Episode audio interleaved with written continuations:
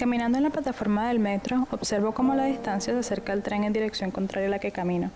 Solo puedo ver las luces al final de la apertura que se aproximan cada vez más rápido al paso en el que me aproximo al final de la plataforma. Cada día es la misma rutina, y cada día aprendo a aceptar la ansiedad que me causa al ver al tren venir en dirección contraria. Siento el viento que sopla y el tambaleo y el crujido que causa el tren al tratar de disminuir la velocidad con la que entra a la estación.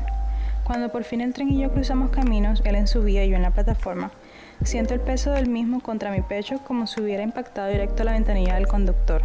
Respiro. Entro al vagón.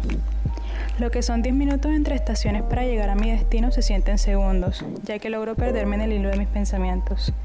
Al salir del vagón siento la brisa soplar mi cabello. Miro el reloj marcando 5 para las 10 y me pregunto si el conductor asomado en la ventanilla me reconoce o me repara, ya que tomo la misma ruta y el mismo vagón 5 días a la semana. Disfruto los pocos segundos de libertad del metro al trabajo porque apenas empiezo el turno es un ciclo eterno de Hi there, how can I help you? Small, medium, large, light, medium, dark, for here to go. Thanks. Have a good day. Is that everything? Yeah. tell her how much water to put? Uh, yeah, she'll just pour it in front of you. need a copy of your receipt? Thank you. Hi, you're welcome. How are you? I'm good, and you? Hi there. Uh, could I get a fresh pressed lemonade, please? For sure, is that for here or to I go?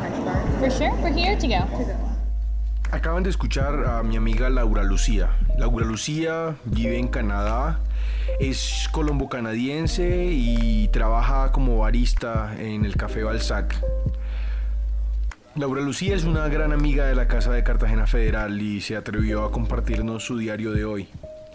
Estamos estrenando página web, en realidad no es una página, es un dominio que está enlazado a nuestra página de SoundCloud, pero pueden acceder a los capítulos también desde ahora por www.queridodiariopodcast.com.